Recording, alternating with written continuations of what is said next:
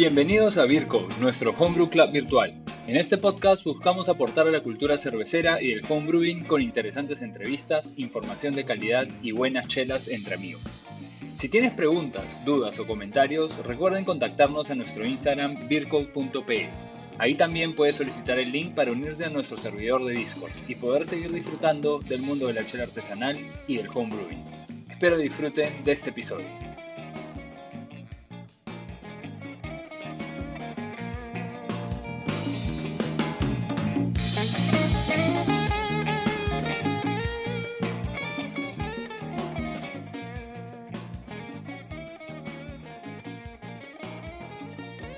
Hola gente y bienvenidos a este episodio de Vircode Podcast, el podcast de nuestro Homebrew Club virtual.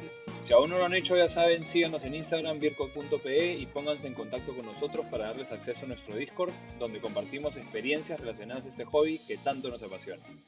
Recuerden, siempre este club es virtual y gratuito para que podamos seguir creciendo la cultura cervecera, sea donde sea que nos escuchan. Gracias a la gente que nos escucha en Perú, Argentina, España, México y ya saben, llegamos hasta Suecia.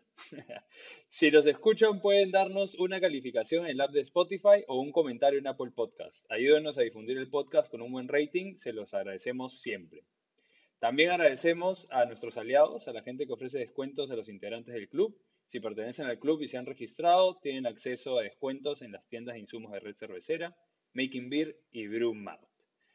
Hoy día, gente, estamos grabando el 12 de mayo del 2022 y como ya es costumbre, vamos a presentarnos y comentar un poquito de lo que estamos tomando. Hoy me acompañan Gonzalo Márquez y Diego Piñeiro de Beer Code. Cuéntanos, Gonzalo, ¿qué tal? ¿Cómo andas? ¿Qué te estás tomando? Gente, ¿qué tal muchachos? ¿Cómo están? Bueno, me estoy tomando una Mintanical Mind de 7 vidas, que es la única chela para el frío que encontré ahí al fondo de la refri. Este, Nada, espero acabar sobrio el, episodio de hoy porque está fuerte la chelita. Esa mintánica ya la sacaron hace un buen tiempo, debe haber evolucionado algo. Sí, sí, bastante compleja. Está perfecta para el clima. Buenísimo. Diego, ¿tú qué tal? ¿En qué andas? Hace tiempo que no nos acompañas. Gente, ¿qué tal? ¿Cómo están? Bueno, sí, como saben, pues tuve, tuve mi hijito, eh, así que estaba un poco, un poco no, bastante enfocado en él. Así que he hecho, pucha, sí, toca tomar un, un, par de meses libres para, para adecuarme a, esa, a esta nueva etapa, ¿no? Y bueno, en este tiempo de evacuación, pues esa refri se llenó, se siguió llenando de cervezas, pero se dejaron de consumir, así que he encontrado por ahí una, un stout de Nowhere que tenía ahí bien metida al fondo. Pues está, está, está, bastante rica. Oh, sí, suave, suave. Bueno, bueno, yo me estoy tomando, ni siquiera, no sé si la vaya a pronunciar bien, pero de San Feilui, una... No, pero pregunta a la marca cómo se pronuncia correctamente. A ver. Ah, oui, oui. Oui, oui.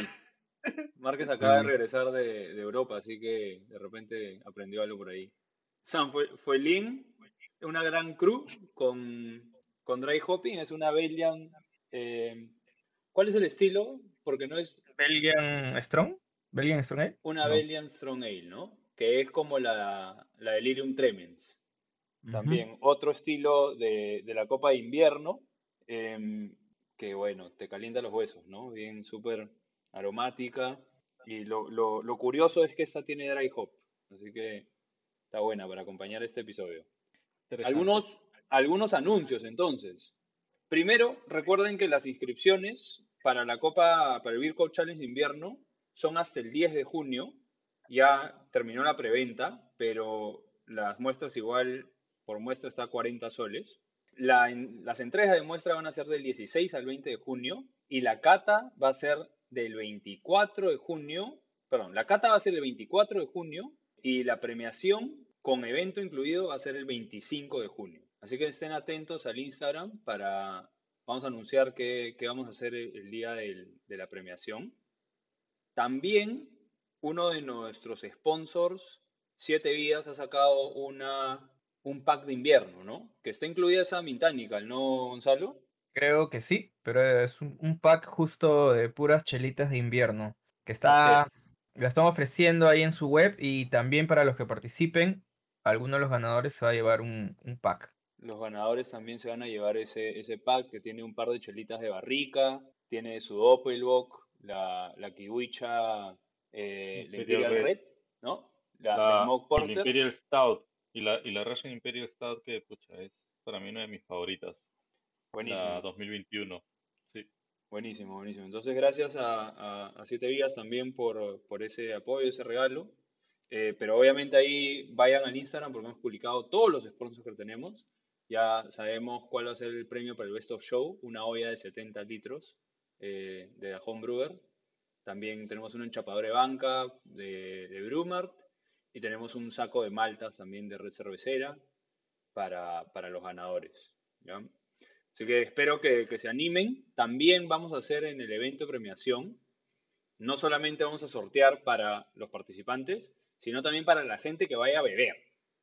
Vamos a hacer eh, un homebrew day, vamos a conectar algunas, algunas homebrew, vamos a entregar tickets por consumo y vamos a sortear cervezas de Jack Bled, de Oveja Negra, de Lima Manta. ¿De alguien me estoy olvidando? Creo que no, ¿no? Entonces, tenemos todo, todo ya organizado. Eh, no se olviden de, de participar y si no son homebrewers, eh, igual quieren ir a apoyar, vayan a beber, porque igual todo, Y, todo puede- nos ayuda. y pueden ganar. Y pueden Todos ganar. ganan. Todos ganan esa noche. Todos ganamos. Bebiendo, par- bebiendo participas. Bueno, bueno, ahora sí. Eh, vamos al tema de hoy. Vamos a seguir con, con la receta, con este ave cervecero eh, y la elección de los, de los lúpulos o nuestro esquema de lupulado, si lo quieren llamar de esa manera. En términos generales, el lúpulo en las recetas sirve para aportar amargor, aroma y sabor. Vamos a hablar en esta primera parte sobre eh, las generalidades del lúpulo. Si bien ya hemos hablado sobre lupulado antes en otros episodios, acá vamos a, a dar la mayoría de detalles que podamos. Y después ya en la segunda parte nos enfocaremos nuevamente en nuestra receta de la Oatmeal Stout, que ciertamente no es muy lupulada, pero igual vamos a compartir pues nuestro criterio para elegir la lupulación para este tipo de, de cervezas. A mí me gusta decir que ya cuando entras al mundo del lúpulo, entras un poco al mundo de la botánica, ya que tienes que considerar pues no solamente la variedad del lúpulo, sino la procedencia y, y a veces eso afecta las características organolépticas, que son las características que se pueden percibir a través de los sentidos de- del lúpulo, ¿no? Inclusive, acá Diego de repente me puede ayudar, aquí se habla un poco del, del terroir, ¿no? Que es un término de vino. Claro. Vitivinícola. Sí, no, pues al final eh, va a depender de la tierra, el clima que hayas tenido esa temporada. Pues sí, por eso siempre, siempre se habla de las cosechas, ¿no? O sea, siempre te dicen, no, por ejemplo, tenemos Citra 2020, Citra 2021, Citra 2022. Para nosotros, que de verdad nosotros, pues, recogemos lo que nos, lo que nos llega a la mano, porque es el mejor lúpulo en Perú es el que tienes en la mano, no hay otra. Pero ya si, ya, ya si estás en, en, no sé, en un país lupulero como Estados Unidos, de pronto Argentina, pues Alemania, eh, claro, uno busca el lúpulo que quiere, ¿no? Dependiendo la zona, se pone un poco más meticuloso en eso, porque ya vas conociendo también eso, ¿no? La tierra, cómo fue ese Claro. año. O sea, tú puedes tener un SAS crecido en Alemania, un SAS crecido en República Checa o un SAS crecido en Estados Unidos o en Nueva Zelanda o en em, Sí. Sudáfrica también crece lúpulos, creo. Y, y cada uno de esos va a tener características distintas y va a aportar algo distinto al- a la cerveza, ¿no? Y es, y es como, el, o sea, un claro ejemplo es el Cascade, ¿no? El Cascade argentino es, es distinto y por eso de ahí nace la IPA argenta. El Cascade, Netamente con el el Cascade Cascade. patagónico, ¿no? Exacto, así es. El Cascade del Bolsón. Bueno, entonces antes de irnos ahí por, por más ejemplos, ¿qué tal si definimos, Gonzalo, un poco cuáles son los principales, digamos, países productores y, y mencionar algunos de los lúpulos más conocidos de cada región, ¿no? Claro, en base a lo que han conversado, este, pues, eh, por lo general podemos dividir los lúpulos entre, a ver, tenemos lo- los lúpulos nobles o alemanes, eh, que tenemos, por ejemplo, el Hallertauer, el Sass, el Tenan, Perl, Magnum. También tenemos lúpulos ingleses, como el, el Files, el EKG, Challenger. Los americanos, que hoy en día están bastante de moda, ¿no? Con, las, con el auge de las IPAs, de las, de las IPAs. Los más conocidos, el Simcoe, Mosaic, Cascade, Citra, Columbus, Chinook, la C, ¿no? Las 7C. Alguno de me debe estar faltando. Y los, los que son llamados los de Nuevo Mundo, ¿no? Que vienen a ser de, de Australia, Nueva Zelanda. Eh, no sé si Japón eh, entra dentro de Nuevo Mundo o es una familia aparte, No, pero por ahí tenemos... Claro, no sé si vendría a ser Nuevo Mundo, pero porque son, producen muy poco, pero sí investigan bastante. Sí, En Japón hay mucha sí. investigación en cervecería y ellos tienen el, el Sorachi, el Sorachi Ace. ¿no? sí. ¿Lo han probado?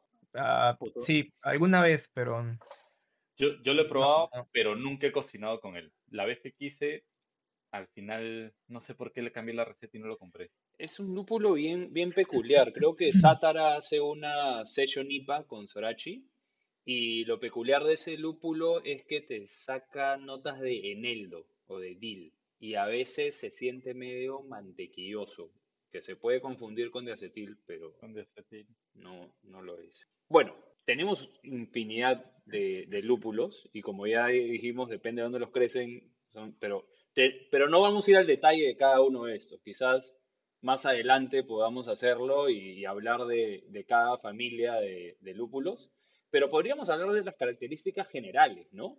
Realmente, Diego, tú quieres comenzar con, con alguno de estas familias, pero no, lo- no los agrupamos solamente por, por país, porque, por su origen, sino también tienen algunas características en- común, ¿no?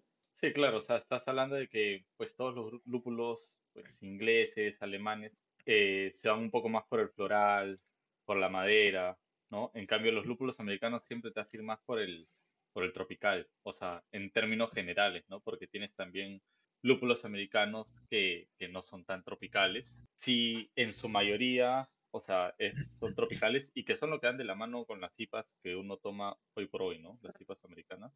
Claro, Los americanos y los de Nuevo Mundo, pues, ¿no? Claro, y Están lo en de Nuevo Mundo también, ¿no? Sí. claro, los americanos yo creo son más fruta cítrica de repente, ¿no? O fruta de carozo. Y los del Claro, Nuevo Mundo han venido pues a rayar porque Más tropicalones. son más de fruta tropical, Más tipo piña. El Nelson Sauvin a mí, por ejemplo, me voló la cabeza cuando, ¿te acuerdas una vez que hicimos una single hop de Nelson Sauvin? Sí. Y Y full maracuyá. maracuyá y uva, uva blanca. Uva Sí. blanca. Pero igual que el Galaxy. O sea, el Galaxy te bota, uf, para a mí, las que he hecho con Galaxy, me bota full maracuyá. Bueno, entonces, Claro, o, entonces como para, para terminar, uno también agrupa o al menos tienes la, o sea, el pensamiento de que es así, ¿no? O sea, lúpulo americano, ok, lúpulo hacia cítricos. Lúpulo inglés, lúpulo alemán, o sea, ok, va a ser un lúpulo más hacia lo floral, hacia lo terroso, hacia la madera de pronto. Entonces uno más o menos comienza a agrupar así los lúpulos por países también. y bueno, lo otro acá, ya que vamos a ir a la parte de selección de receta, es si yo quiero hacer un estilo y quiero ser lo más fiel al estilo, por ejemplo, no voy a hacer una, em, ¿qué te digo? Una English Porter con em, Simcoe o, o Mosaic. Voy a hacer una Claro. English Porter con Files o EKG o Challenger o First Gold, los, los lúpulos más ingleses, porque para darle ese carácter inglés tengo que buscar las notas terrosas, las notas herbales, hasta un poquito especiadas, pero especiado del lúpulo, no especiado necesariamente de la, de la levadura. Obviamente está la creatividad del cervecero y se pueden salir de esos parámetros, pero em, dejémoslo ahí. Vamos entonces a, a las características que buscamos sacar del, del lúpulo, ¿no? El primero es el, el amargor. A ver si definimos, Gonzalo, de dónde viene el amargor del, lúpulo, por qué el lúpulo es quien aporta el, el amargor, ¿no? ¿O cómo? Digamos que hay bastantes formas de agrupar a los lúpulos, ¿no? Así como acabamos de repasar más que nada la procedencia o las características, también los agrupamos por el uso, ¿no? Se dice que hay lúpulos de amargor, eh, lúpulos de aroma, lúpulos de sabor y lúpulos duales, ¿no? Que pueden tener una doble función. Entonces, comencemos, pues, ya lo mencionaste por el amargor. Para seleccionar lúpulos de amargor, principalmente y creo que antes era algo en lo que únicamente se fijaban los cerveceros, era en la cantidad de alfa-ácidos, ¿no? Los lúpulos que tienen mayor cantidad de alfa-ácidos, por lo general, son los lúpulos que se seleccionan para aportar amargor a, a la cerveza, ¿no? Mayor cantidad de alfa-ácidos dentro del proceso de hervor se isomerizan y son los isoalfa-ácidos los que precisamente aportan este, Claro. el amargor. O sea, el alfa ácido por sí solo aporta un amargor mínimo, ¿no? Creo que Ujú. el- el- la relación es contra el alfa ácido isomerizado. El alfa ácido sino- isomerizar solamente aporta el 10% de- del, del amargor. Y eso no quiere decir de que un lúpulo que tenga bajos alfa ácidos no pueda aportar amargor, igual lo va a aportar, solo que por cuestión de eficiencia normalmente seleccionamos los de mayor alfa ácidos para darle amargor a nuestras cervezas, ¿no? Y la Exacto, o isomerización sea- se da normalmente en el hervor de 30 minutos para arriba, o sea, se da, o sea, se Como da- de 80 grados, si mal no recuerdo, si estoy mal me corrigen, pero a partir de 80, 90 empieza el, el proceso de Ajá. y pues de 30 minutos para arriba, ¿no? O sea, es temperatura y tiempo. Por eso normalmente los hervores son entre 90 y 60 minutos para lograr esa isomerización, pero ya hemos visto que mientras esté por encima de 80, y por eso ahora se estila poner un montón de lúpulo en el Whirlpool, porque igual estoy logrando amargor. Y probablemente no haya tenido que hervir pues la materia vegetal del lúpulo por tanto tiempo, que eso también puede aportar a, los taninos, ¿no? Que a veces no, no queremos. ¿Qué más? Tú, Diego, que eres fan de las IPAs, ¿qué nos puedes decir del, del amargor? Eh, ¿O qué has aprendido tú del amargor desde que Bueno. empezaste a hacer cervezas a ahora? Pues como hablamos en el, en el ABC, eh, en el ABC cervecero anterior sobre lúpulos, que antes la escuela antigua era, eh, ¿no? Eh, pues los lúpulos de amargor que eran los 60, tus lúpulos de sabor que eran de, de 15 a 30 y tus lúpulos de aroma que eran pues de 15 hacia abajo. De hecho, bueno, las primeras chelas que uno siempre hace son así, pero claro, ahora, este, sí, es un lupulado fuerte al inicio para, para buscar tu amargor, ¿no? o al menos una gran parte de tu amargor, eh, una, un, o sea, un porcentaje alto de, de amargor, al menos es lo que yo hago, un porcentaje alto de amargor en el, en el first wort o al inicio del boil, y después trato de llevar toda mi lupulación hacia el final, hacia el whirlpool. Y Eso, pucha, eso- bueno, eso es para las, para las IPAs, ¿no? Entonces, para las ciplas. si estamos hablando de generación de recetas o diseño de recetas, lo que habría que definir entonces es en qué momento quiero mi amargor. Lo voy a agregar en 60 minutos, lo voy a agregar en 30, voy a agregar más amargor en Whirlpool, o de repente voy a hacer un first word, ¿no? Y, y eso va a depender completamente de lo que quiera de mi receta, ¿no? Hay, hay estilos alemanes o belgas que ni siquiera usan adiciones de 60. Recién empiezo con mis adiciones a los, a los 30. Pero claro, son, son pues cervezas que no, que no son amargas, ¿no? O sea que estás hablando de que tienen unos 20 IBUs, 25 IBUs y que no está mal, eh, pero es por el estilo. Eh, igual yo creo que, bueno, no, todavía estamos en la parte de amargor, pero sí en la parte de amargor, al final todo va medio amarrado, ¿no? Porque si tú estás buscando decir, ok, voy a complementar todo mi amargor en el Whirlpool, tienes que seleccionar qué lúpulos usar para ver qué perfil quieres encontrar. O sea, no puedes, o sea, si vas a hacer una IPA, pon en tu Whirlpool muchos lúpulos con geraniol, altos en geraniol, y ahí tú buscas tus eficiencias. De pronto puedes encontrar un lúpulo más barato con altos niveles de geraniol para que eso al final pueda, en la biotransformación que sea al comienzo, pueda aportar también en que se transforme en, que se transforme en betacitranilol. Asu, te fuiste, ¿ah? En floro.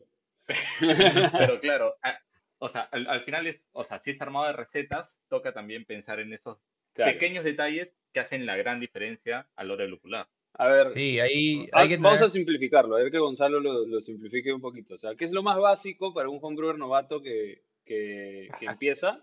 Y, y ya Diego ya mencionó que es lo más avanzado, ¿no? Que es pensar en eh, qué lúpulo te genera biotransformación. Claro, o sea, diría que el paso intermedio avanzado es ya entrar a ver la composición del lúpulo, ¿no? O sea, más allá de los alfácidos están el resto de compuestos, Ajá. los aceites esenciales, eh, y todas esas que, o sea, te aportan diferentes cosas, ¿no? Pero creo que en simple, lo que mencionamos al inicio, al amargor, tener en cuenta los alfa-ácidos y bueno, también el perfil del lúpulo. Normalmente cuando uno arma recetas, estamos asumiendo que todos usan un software que va calculando la cantidad de IBUs. En general, todos los software, mientras vas agregando el lúpulo y la manera en que lo vas a agregar, o sea, en la manera en que le indicas al software que le dices, ya lo voy a agregar en 60 o en First Word o como sea, te va calculando los IBUs, pero creería que no, no se debe tomar al pie de la letra, ¿no? Más que nada se debe tomar como una referencia, porque como bien mencionaban, hay que tener en cuenta que por temperatura y tiempo siempre vas a aportar amargor, como ustedes dijeron, en el Whirlpool, incluso en el Dry Hop, este, agregas amargor, ¿no? Por este, las humol, humulinonas. Cuando se oxidan, también te aportan este, como un 60% de amargor con referencia a los alfácidos. Exacto. Entonces, tomar de referencia los IBUs que te marca el software, pero el, el amargor final y real vas, vas a tener aquí probándolo y ajustando la receta.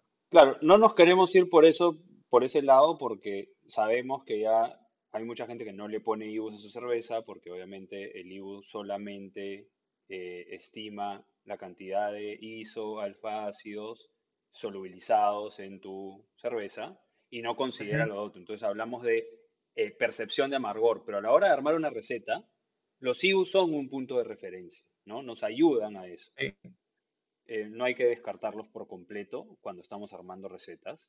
Si vas a comercializar tu cerveza o si la vas a poner, claro, después puedes poner amargor bajo, amargor medio, amargor alto, amargor muy alto, porque es una percepción. ¿Qué les parece si pasamos a la parte de aroma y sabor o, faltó algo con respecto al amargor? Porque pasemos a la parte de aroma, eh, aroma, y sabor, eh, que, de nuevo, no es, no es como un switch, ¿no? No es, ya, este, este lúpulo es de amargor, este lúpulo es de aroma. O sea, tantos los lúpulos que son de amargor como los lúpulos aportan ambas cosas, ¿no?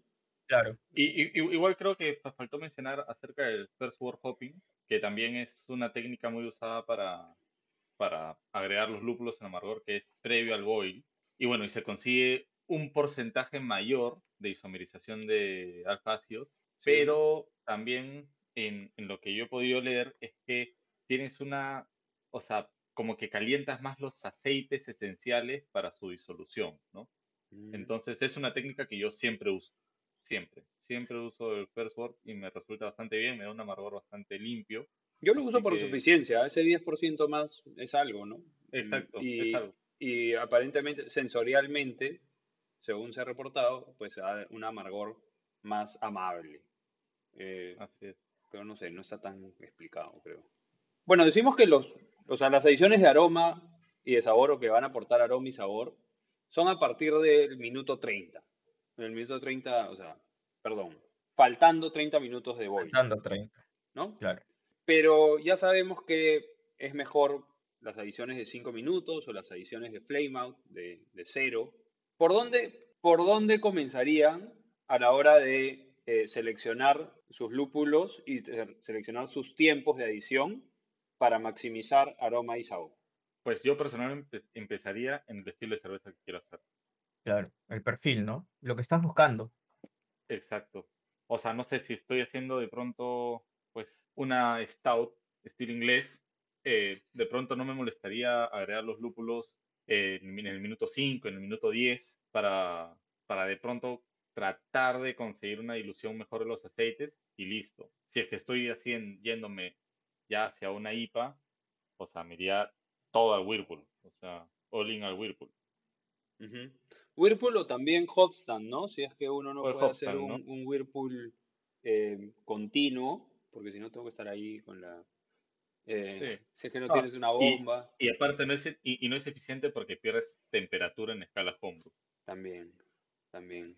Entonces al final el hopstand, que pues nosotros mal llamado, a veces lo llamamos whirlpool, consiste simplemente en tirarlos, le das una movida para que haya más contacto y, y dejas que repose. Ahí, y lo dejas reposar. Dejo que repose. Justamente hace poco eh, la gente estuvo comentando esto en el, en el Discord estuvimos compartiendo esta información. Tiene que ver con las temperaturas recomendadas y esto sale en The New IPA, en el libro de Scott Janish, que dependiendo de la temperatura de tu Whirlpool o Hopstand es que vas a obtener mejor dilución de ciertos eh, aromas y sabores, ¿no? Si me voy a 95 Celsius, voy a extraer más características cítricas, especiadas, más esterosas. Si estoy en un rango de 85, más floral y herbal.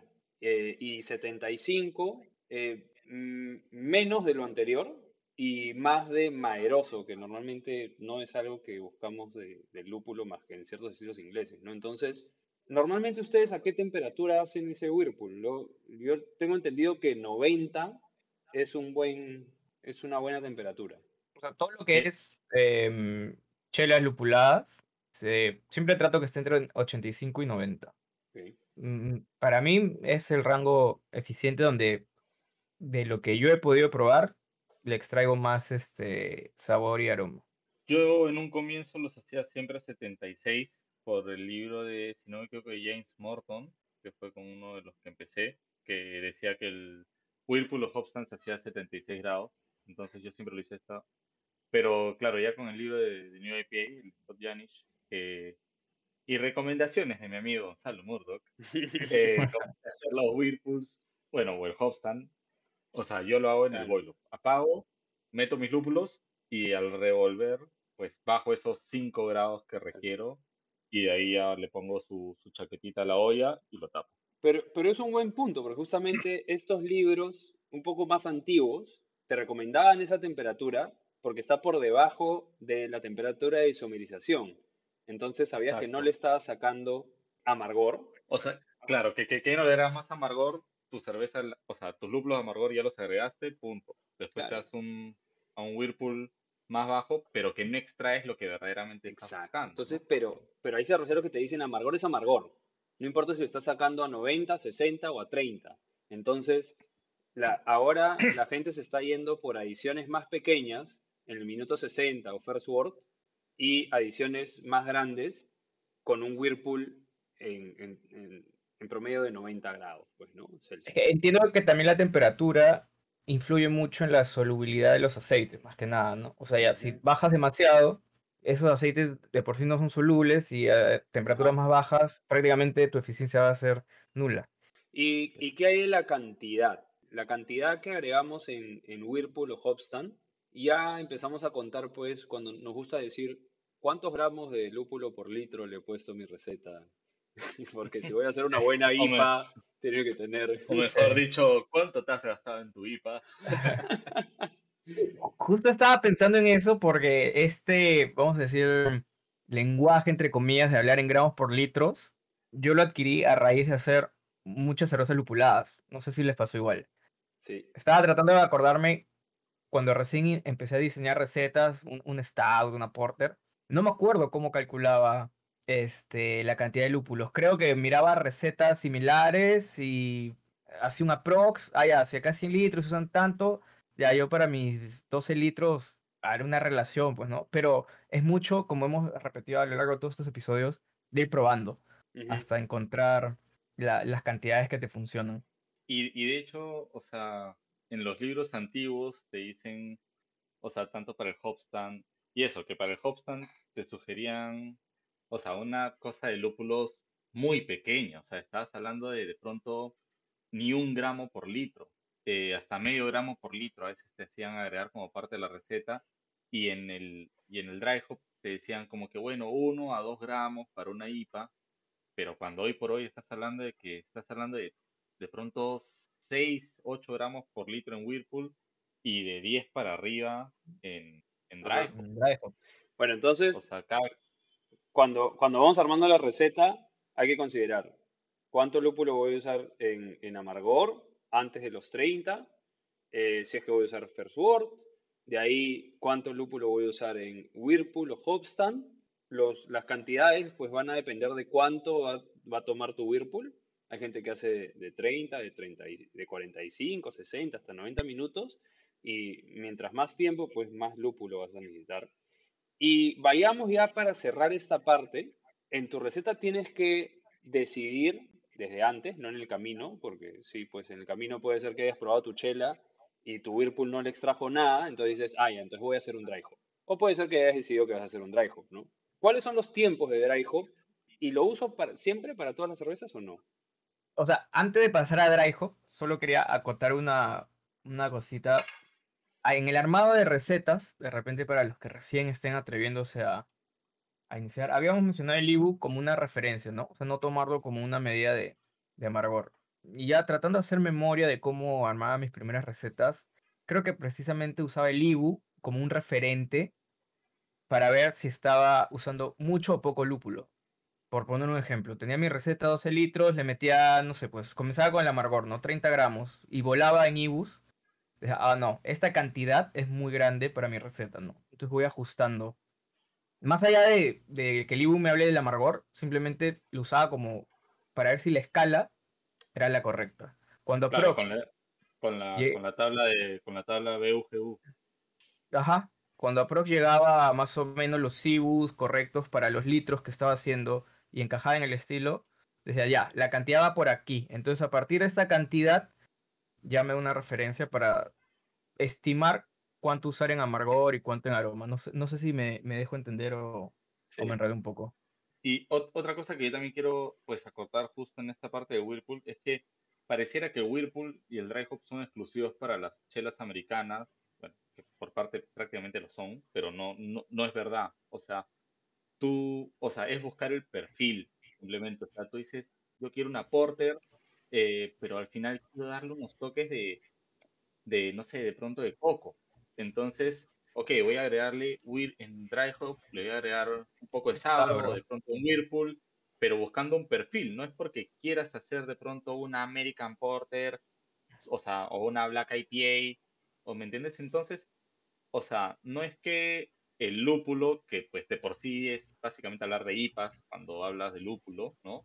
Pero también es muy versátil, lo puedes usar, todas estas adiciones las puedes usar en todo momento, entonces sí es importante bu- buscar el perfil que buscas y en relación a eso ver qué adiciones hacer. Claro, las técnicas de lupulado no son exclusivas de, de un estilo, ¿no? Te brindan diferentes opciones y ciencia y tú, tú tienes que ir aprendiendo cómo sacarle Hay que jugar, hay que experimentar. De hecho, vamos a hablar un poquito de eso en la siguiente parte porque tuvimos un desacuerdo con respecto a la receta eh, lo- lo vamos a mencionar de- después, con un momento de lupulado. Hablemos rapidito del, del dry hop porque también ya hemos hablado del dry hop en, en un episodio anterior, pero hablemos del dry hop enfocado a, a la receta, ¿no? Castellani en su libro dice que hay tres, tres momentos de dry hop, ¿no? Al inicio de la fermentación, en las primeras 24 horas, en High Krausen, o sea, te recomienda entre más o menos 3 gramos por litro de lúpulo. Em, aquí es donde va a haber más biotransformación. Al final, hacia el final de la fermentación, cuando te falten unos 5 puntos de gravedad más o menos, acá también vas a evitar el riesgo de que tu cerveza se contamine y, también de que se oxide, si es que no tienes cómo agregar el dry hop sin agregar oxígeno a la cerveza. Y el último es en frío, ¿no? Y en frío no se refiere en cold crash, sino por debajo de 14 grados Celsius. ¿Cuál prefieren ustedes y de acuerdo a qué o, cómo determinarían cuál usan? Yo prefiero, yo uso los tres. Pero sí, o sea, pues, bueno, ustedes saben, yo mayormente hago IPAs. Sí me gusta agregar eh, lúpulo a veces, a apenas cierro el fermentador para que empiece la, la, la fermentación. A veces suelo agregar lúpulos. Eh, sí busco, eh, o sea, un, una lupulación hacia el final de la fermentación.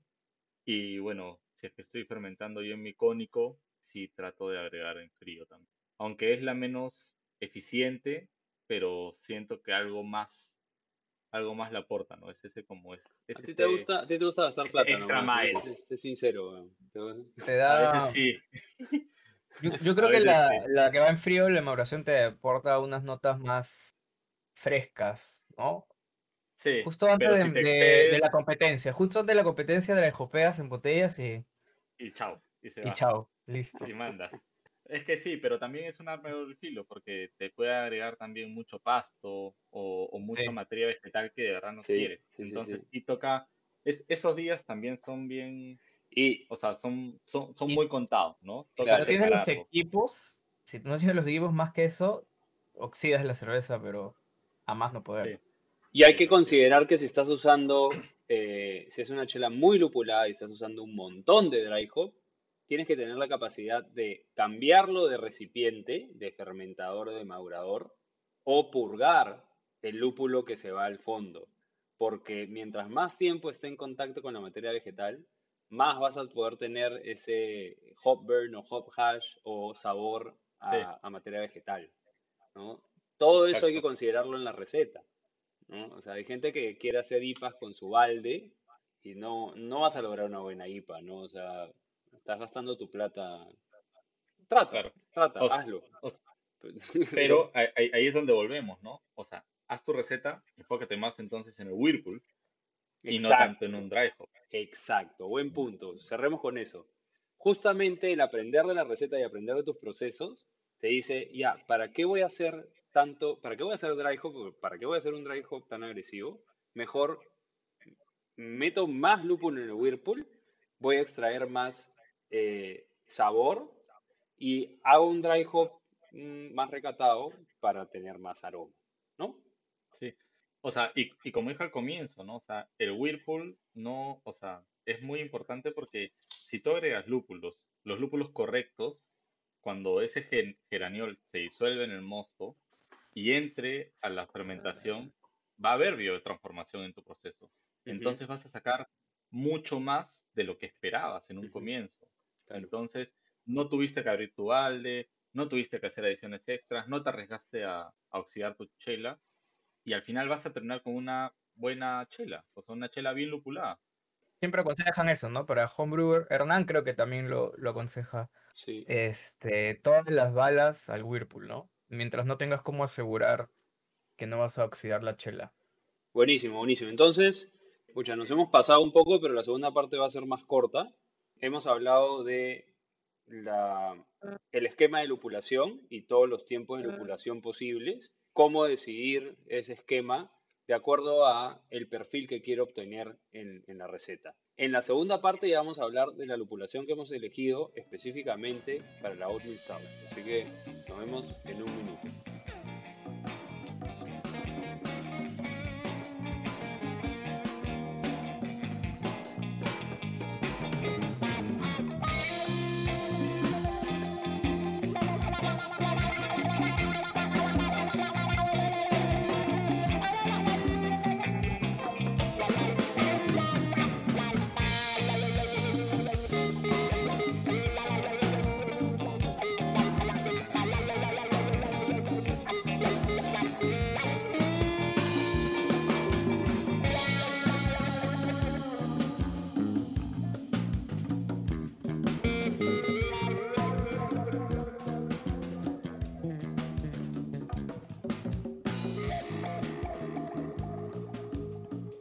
Ya estamos de vuelta, gente, y vamos a conversar ahora sobre los lúpulos que vamos a agregar a nuestra receta de la Oatmeal Stout. Para ser honestos, la receta ya está completa. Ahora Gonzalo Márquez nos va a contar un poquito de la cocción que tuvimos el fin de semana pasado. Vamos a hablar de, los lúpulos que elegimos y qué criterios usamos para, elegirlos, ¿no? Si hablamos de una chela como una Oatmeal Stout, una cerveza oscura, Debemos de definir primero las características organolépticas de acuerdo al estilo. Queremos hacer una Old Stout, va a ser tirada un perfil inglés o un perfil americano. En este caso nos estamos yendo a un perfil inglés, pero acá después Gonzalo les va a explicar qué, pasó el sábado. Eh, entonces, el lúpulo no es el protagonista, ¿no? Eh, buscamos el amargor justo, que esté tirado al, medio del estilo o un poquito más arriba quizás, que la, y que el aroma y que el sabor del lúpulo juegue con la maltosidad y con el dulzor residual de la cerveza. O sea, buscamos que se balancee de esa manera, pero que el lúpulo en este caso no sea protagonista. Entonces apuntábamos a un perfil más herbal, especiado, ligeramente terroso. Ahora sí, Gonzalo nos va a contar un poco de cómo le fue, porque yo no estuve en esa cocción, lamentablemente estaba de viaje, Cuéntanos cómo, cómo le fue con la receta y, bueno, empezando también por los lúpulos de amargor que elegimos, ¿no? Claro. Bueno, para comentar que el sábado pasado, que fue sábado 7 de mayo, Este, aprovechamos en celebrar pues el, el es el día de como del cervecero artesanal, ¿no? Que lo implementó la, la Asociación Americana de Homebrewer, Homebrewers. Bueno, nos juntamos, nos juntamos en la planta de, de Andes Keller. Un saludo para, para Rodrigo y todo el equipo de Andes Keller y gracias de paso por la oportunidad. Y sí, ahí te cocinamos esta oatmeal stout, ¿no? Ya con la receta terminada y con unos ajustes de último minuto, más que nada en, en el uso de los lúpulos, del lúpulo de... ¿Cuál usamos al final? El Willamette. El Willamette era el, el lúpulo, el lúpulo que yo quería eh, usarlo, en Whirlpool. usarlo en Whirlpool, en Whirlpool. ¿no? Sí, Pero, en Whirlpool. pero al final creo que lo usaron en Flame Off. Lo usamos en, sí, en Flame Out. ¿Qué- ¿Cuento de manera general o, o- o vamos repasando? Yo creo que vamos primero por... sac- saca los trapitos. Sí, porque también, también eh, el, el siguiente capítulo pues va a ser sobre la levadura. Eh, y sí originalmente estábamos buscando, originalmente estábamos buscando un perfil inglés, pero Sí, nos vamos a ir más por una, en verdad eso ya es criterio del cervecero, ¿no? Eh, Eh, eh, o sea, entonces el comentario del, del cambio de levadura lo dejo para, para el siguiente capítulo, que de hecho es, eh, digamos que más sustancioso el tema. Al final, el único cambio que hubo en el, en el tema de lúpulos fue el Willamette, que no lo usamos en Whirlpool. Porque, bueno, conversando con Rodrigo y mientras estábamos haciendo la cocción, y es que también una ventaja mientras vas cocinando es, vas probando tu mosto. Ya te vas haciendo una idea de, de qué perfil va a tener la chela, sobre todo porque no es una cerveza lupulada, ¿no? Entonces el sabor del mosto y el aroma del mosto ya te dice mucho ajá, de lo que puedes esperar de la chela. Entonces, probándolo, se decidió democráticamente, voy a decirlo así, eh, no usar el Willamette en Whirlpool precisamente porque no queríamos extraerle tantas notas terrosas ni especiadas. O sea, no queríamos que se nos vaya por ahí el, el aporte del sabor del lúpulo y que opaque al sabor y aroma que ya teníamos bien maltoso. Ajá. Eh, más que nada por eso. Básicamente fue, fue esa la decisión. Se usó la misma cantidad, simplemente cambió la técnica de, de lupulado. Ya, pero antes de ir a eso, que es el, el- el lúpulo de Whirlpool, que, que se cambió de nuevo por eh, que en el proceso, el análisis sensorial que ustedes hicieron, dijeron, "¿Ya ¿sabes qué? No, hay que cambiar esto, esto no va. Pero ¿por dónde comenzamos? Nosotros comenzamos de que queríamos un estilo inglés, entonces dijimos, ah, ok, EKG, East Golding, y Fagels, ¿no? Y empezamos con, hemos puesto em, EKG amargor, ¿no? Sí, así es. Claro que si tú, a ver, quizás lo- los que revisen las características del lúpulo van a ver que el EKG no es un lúpulo con mucho alfa ácido, como si nos estuviéramos contradiciendo todo lo que dijimos al inicio. Pero, este, no sé, pues por ejemplo en el Beersmith o en muchas páginas donde te dan características y referencias del lúpulo, es un lúpulo que suele usarse para, para Para- amargor, ¿no? para Entonces, amargor quizás usas un poquito más en cantidad, exacto, exacto, porque te aporta ese perfil, ¿no? Pues básicamente por eso seleccionamos el, el E EKG. Pero lo que pasa es que también en general los lúpulos ingleses no tienen altos alfa-ácidos. Entonces, en realidad el EKG es dual. Podrías usarlo también para aroma, ¿sí? Noten que Diego ya no tiene nada que decir porque ya no estamos hablando de IPAs. No, es que sí, pero es que ahorita ustedes han usado EKG porque han querido ser, por así decirlo, entre comillas, puristas con la receta, porque tranquilamente Claro. también podían haber usado un Warrior, pues un Zeus para, para amargor, un pato, porque al final Sí. es imperceptible y tirar el EKG hacia el final para sacar lo que quieres. Pero, pero, Pero ¿qué claro, es como dices, Yo no el creo que sea estilo inglés- imperceptible. el estilo inglés es Claro, amargor con EKG, porque es un amargor súper limpio, eh, y llámalo como quieras, pero te tiras 30, 40 gramos de lúpulo para hacer tus Claro. 20 litros de chela. claro, es un amargor, digamos, tenue, porque lo que debe resaltar, eh, incluso notas un poquito torradas, ¿no? Esa perce- voy a llamarla esa percepción general de amargor, también tiene que estar balanceada con lo que te puede aportar un poco el, el torrado de la malta, del grano. Ajá. Entonces, no es necesario meterle pues lúpulos con, con mucho alfaz. Bueno, para dar un, un contexto, eh, la Oatmeal Stout normalmente tiene entre 25 y 40 IBUs. Nosotros estábamos apuntando a 35, un poquito más de la mitad. Y de esos 35, 16 IBUs, o sea, eso en porcentaje sería cuánto? Un 30% más o menos de los. Más o A ver, a ver, ingeniero, en el First Word, ¿no? Con el EKG. Soy ingeniero, no una calculadora. Sí, también. Los ingenieros tienen calculadora integrada. Y de ahí eh, el resto de los, el resto de los IBUs eran con el files a 5 minutos, ¿no? Entonces, first word y de ahí ninguna edición hasta 5 minutos. Y, y el file ahí ya, por tener solo 5 minutos de hervor, va a aportar algo de, de amargor, pero era más intencionado hacia el, eh, el aroma y el sabor que le da el files, que es más especiado, ¿no? Un aroma más resinoso, a veces un poco pináceo, que es lo que queremos en una cerveza inglesa, ¿no? Especiado, herbal, poquito resinoso y hasta terroso en algunos, en algunos casos, ¿no? Sí. Ahora, la receta terminada con el Whirl o con el Willamette en Whirlpool por Ujú. 30 minutos, ¿sí? A 90 grados eh, o menos. Bueno, me imagino que de pronto era algo de 80, ¿no? Yo Para había- sacar esos perfiles terrosos. Habíamos apuntado a 90, a 90 grados, pero al final Pero cambiamos, lo cambiamos de Whirlpool a una edición de, de 0 minutos, ¿no? Claro. Pero yo como para aportar y un poco de pronto reforzar ese cambio, eh, de pronto en lo que también pensó eh, Urure, ¿no? Que él también hace bastante cipas. O sea, de hecho, el alto, o sea, a mayor cantidad de proteínas, vas a tener una mayor intensidad del sabor del lúpulo, ¿no? Eh, pues ese es pues el principio de las neipas, ¿no? O sea, tienes mucha proteína en suspensión, tienes mucha retención de sabor.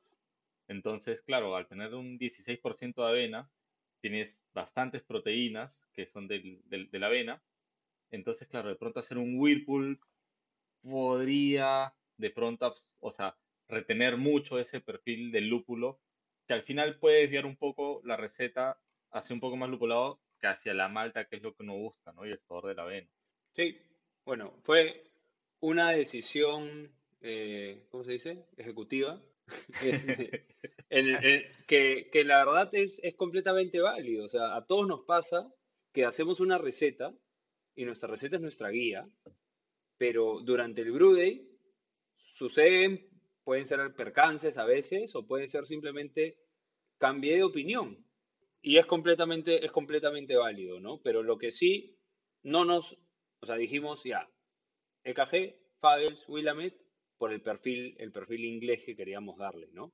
Y de repente acá vale la pena mencionar cuáles son las plataformas que usamos para saber de los perfiles de cada lúpulo, porque como dijimos al principio, hay infinidad de lúpulos y a veces solo usamos, usamos los mismos una y otra vez, no nos aventuramos a usar otros porque no sabemos qué nos va a sacar, o pocas recetas lo usan, o de repente no lo importan y lo encuentro de vez en cuando, y no, y no me quiero aventurar a usar algo que eh, no voy a poder replicar después mi cerveza, ¿no? Eh, nosotros usamos normalmente, pues, ya hemos dicho, Beersmith, y ahí uno puede poner, en, cuando seleccione el lúpulo, edición y, y leer el perfil del lúpulo. Pero a mí me encanta usar Beer Maverick. ¿Ustedes también lo han usado o no? Yo lo he usado en alguna oportunidad, pero yo siempre voy de verdad al- a la página de Brulosophy, donde tienen ahí su página de, ¿cómo se llama? Eh, Hop Chronicles. todos los lúpulos. Hop, Hop Chronicles. de Hop Chronicles, sí. Yo siempre recurro ahí, busco el lúpulo. El tema con esa página es que lo hacen por años, pero puedes sacar una base media general de, del lúpulo y el perfil que buscas. Buen, buen dato, ¿ah? Ese, ese no lo tenía mapeado. Sí, Em, ese, ese bueno, es mi yo- principal guía. Yo conocí Beer Maverick justo en, en el Discord y desde que lo conocí ya se volvió como una herramienta que siempre está ahí en favoritos, ¿no? Porque. Tiene mu- muchas herramientas, pero creo que la más potente o la más, eh, la que más uso yo es la, la comparación de, de lúpulos, ¿no? Sobre todo cuando buscas uno y no está a la mano, ahí tienes la opción de comparar en estos gráficos de araña, creo que le llaman, ¿no? Gráfico de araña. Este, los perfiles de cada lúpulo. Entonces puedes poner hasta tres lúpulos y te hace una comparación de, de- del perfil de cada lúpulo, a qué punta cada uno. Claro.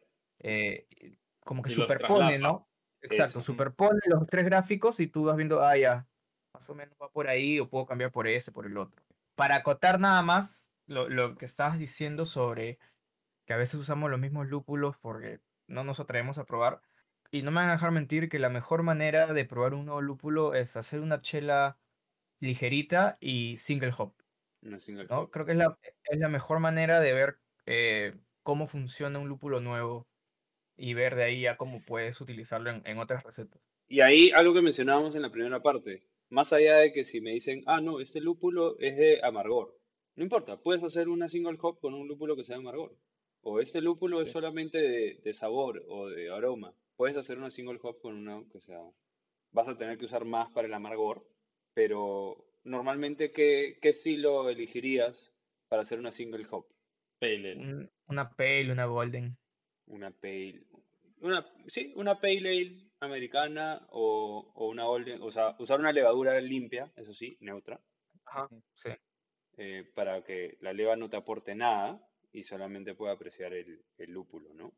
Al final, eso es importante para como complementarte también un poco la idea, porque al final uno dice, no, pues, pero ¿por qué solo voy a poner solo un lúpulo? Uno termina sorprendido con una single hop. O sea, uno cree que el Citra, ok, me aporta esto, pero te aporta muchísimo más de lo que ahora uno cree. Las, podríamos hacer un capítulo entero de las Smash, Smash Beers, Single Malt and Single Hop. ¿Habían escuchado esa? Eso es lo más básico. Eso es como O Claro, el sí, ABC, para, para el conocer ABC cervecero. Una malta, Yo, un lúpulo. Y ahí, así conoces, conoces los lúpulos. También yo, a- acá, yo dije, vamos a usar Willamette. ¿Por qué? Gonzalo me dijo, ¿por qué Willamette? Puta, porque me gusta. Lo he usado una vez. Le pregunté cuando estábamos haciendo una receta a Gonzalo si lo había usado. Me había dicho que no. De ahí íbamos a hacer la cerveza para el, el Big Brew del, del sábado. Y Rodrigo también dijo, no, yo nunca lo he usado. Y dije, pucha, yo lo he usado una vez y a mí me gustó bastante el perfil, ¿no? Porque es cítrico, tiene notas de como de sauco, floral, o sea, me pareció, si bien es un lúpulo americano, me parecía que iba perfecto con el estilo inglés. Con el estilo inglés. Y al Gonzalo y Rodrigo no haberlo usado antes, también eso desanima, ¿no? Porque, pucha, si no lo he usado antes, no sé qué esperar del lúpulo. Entonces, lo mejor es, cada vez que, cada vez que puedan, eso es lo que yo recomendaría, cada vez que puedan, prueben lúpulos nuevos. No se queden con, puta, todo es Citra, Cascade, Simcoe, Mosaic, Amarillo, eh, Centennial. Centennial. ojo que, ojo que ese día llamamos a, a Murdoch hasta Colombia, pero no contestó. Íbamos a pedir permiso, pero no.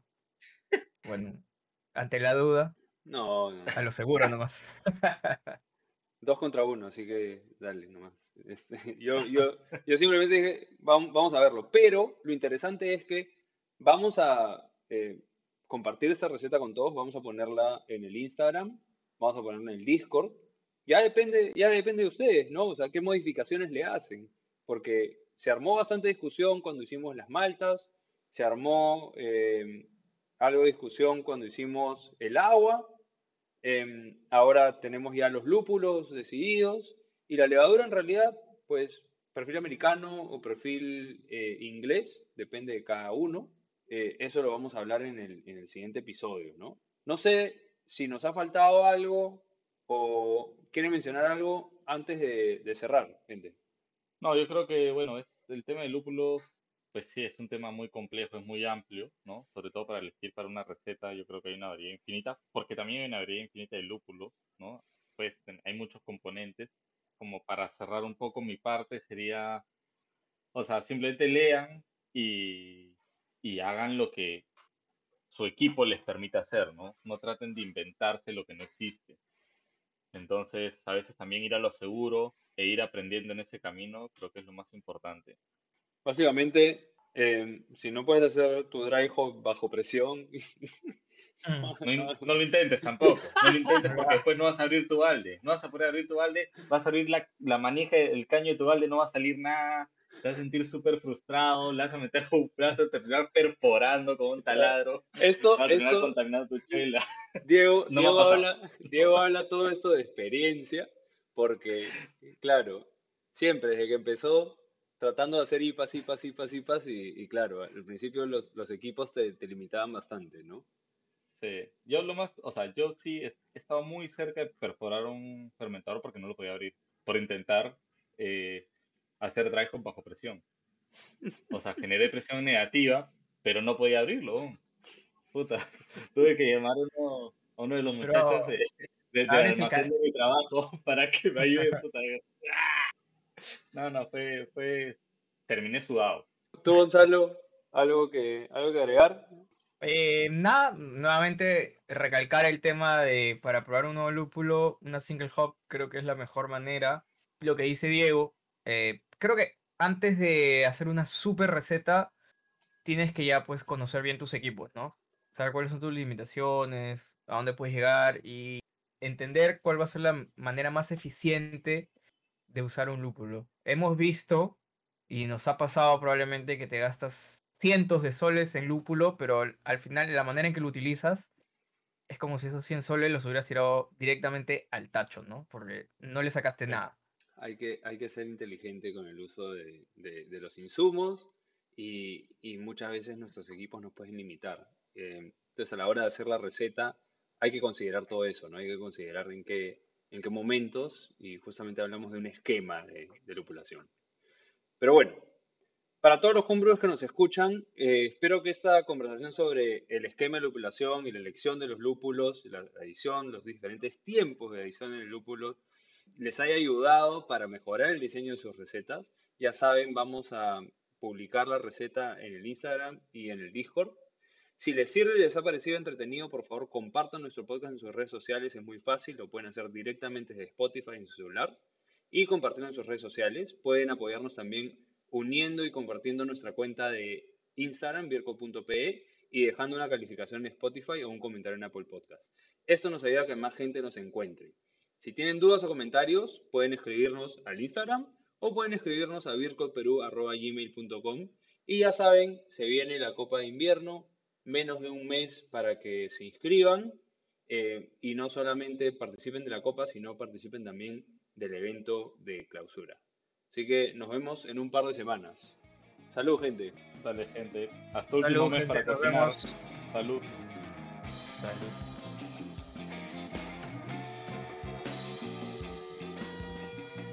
La música que escuchas es La Bicicleta de Alan, grupo peruano a quienes puedes encontrar en Spotify. Si disfrutaste de este episodio, no dudes en compartirlo y mandarnos tus comentarios. Si también eres homebrewer, anímate a participar de nuestro club. Es completamente gratuito. Solo necesitas contactarnos a través de nuestro Instagram vircode.pe o nuestro correo vircodeperú.gmail.com y te enviaremos el link para unirte a nuestro servidor de Discord. Nos vemos en un próximo episodio. Muchas gracias por escucharnos y salud.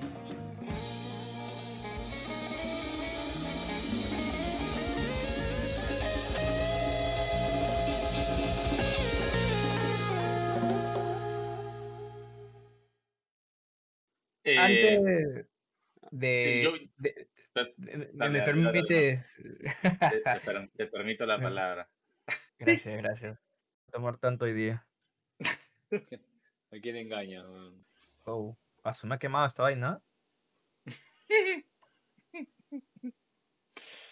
Me ha quemado.